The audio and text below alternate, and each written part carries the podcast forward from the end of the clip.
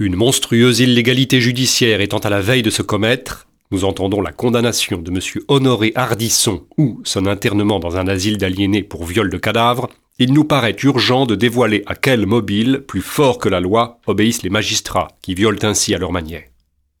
Le législateur, en effet, dans sa sagesse, s'est bien gardé de désapprouver le viol des cadavres. Il ne l'a prévu par aucun article du Code, ce qui équivaut, comme on sait, selon l'esprit du Code, à l'encourager. En ceci, le législateur se montre d'accord, comme en tout, avec la conscience du citoyen vertueux, dont il ne fait qu'enregistrer et préciser les élans.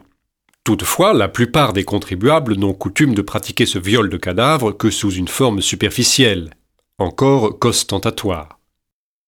À chaque occasion qui s'est présentée d'avoir à leur disposition, sur un lit, un cadavre, femme, époux, mère ou enfant, ils se sont fait un devoir de déposer, selon la formule consacrée, un dernier baiser sur le front glacé du mort mais on doit déplorer que bien peu d'entre eux aient eu le courage de pousser plus loin leurs hommages posthumes, si légitimes pourtant dans le cas de la perte, par exemple, d'un époux ou d'une épouse.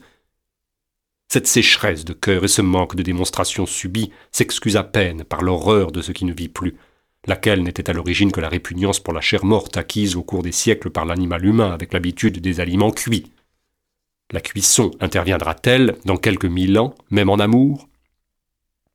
Quoi qu'il en soit, conscients de l'affront fait aux morts, les survivants s'efforcent de le pallier par des présents, fleurs et couronnes ornées de protestations d'affection déclamatoires et non suivies d'effets. Il n'est pas étonnant que M. Hardisson, au cours de sa carrière de fossoyeur, ait été révolté par ces inscriptions fallacieuses et se soit décidé à donner l'exemple qu'eût dû offrir tout honnête homme en prouvant son amour de l'humanité morte par des expansions plus indéniables. L'usage de forniquer avec les morts a toujours été considéré comme au plus haut degré saint et moral, sans rappeler la coutume de certains peuples qui enterrent l'époux vivant avec son conjoint décédé, remarquons-en un vestige dans notre usage qu'une personne veuve ne se remarie point avant quelques délais. Or ce délai n'a aucune signification, à moins qu'il ne soit consacré à des rapports sexuels d'outre-tombe. Il fut sans doute primitivement mesuré sur le temps qui précède la décomposition du cadavre, les papes ont toujours été très partisans de cette union posthume, et même sans aucune limite de durée, ainsi qu'ils l'ont fort clairement exprimé par leur hostilité permanente à l'égard du divorce, par lequel les époux éluderaient le devoir conjugal, en l'autre monde comme en celui-ci, au profit d'un adultère. La science moderne a démontré que cette rigueur est exagérée et qu'il n'y a point d'utilité, au point de vue de la reproduction, à prolonger les relations sexuelles avec les cadavres au-delà de trois jours. Passé ce terme, le cadavre masculin a perdu son pouvoir fécondant.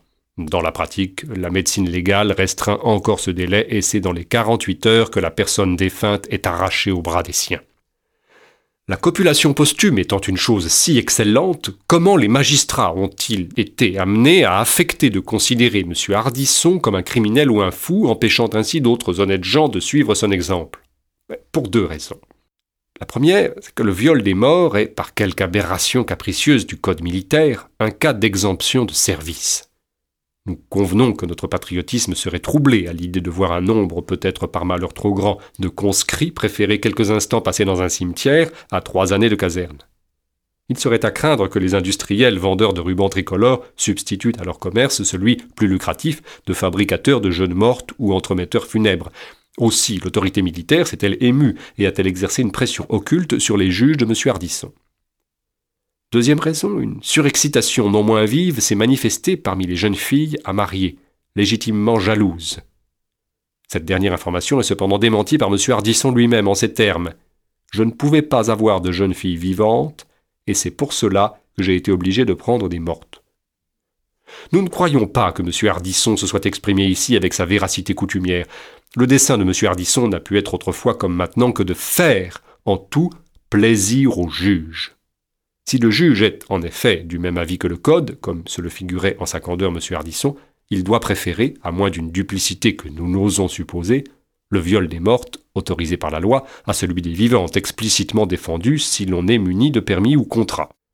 En outre, M. Hardisson aimait emporter chez lui la tête coupée des jeunes filles, comme l'a dit admirablement un écrivain, pour son dessert d'amour. Il fallait que la jeune fille fût déjà morte, sinon il aurait dû gâter ses douces effusions en les précédant d'un acte de violence. Oui, M. Hardisson s'efforce en tout de complaire au juge. Mais que veut le juge? Ses exigences sont bien vagues et incohérentes, et éminemment propres à ébranler l'esprit de tout honnête homme, y compris celui de M. Hardisson.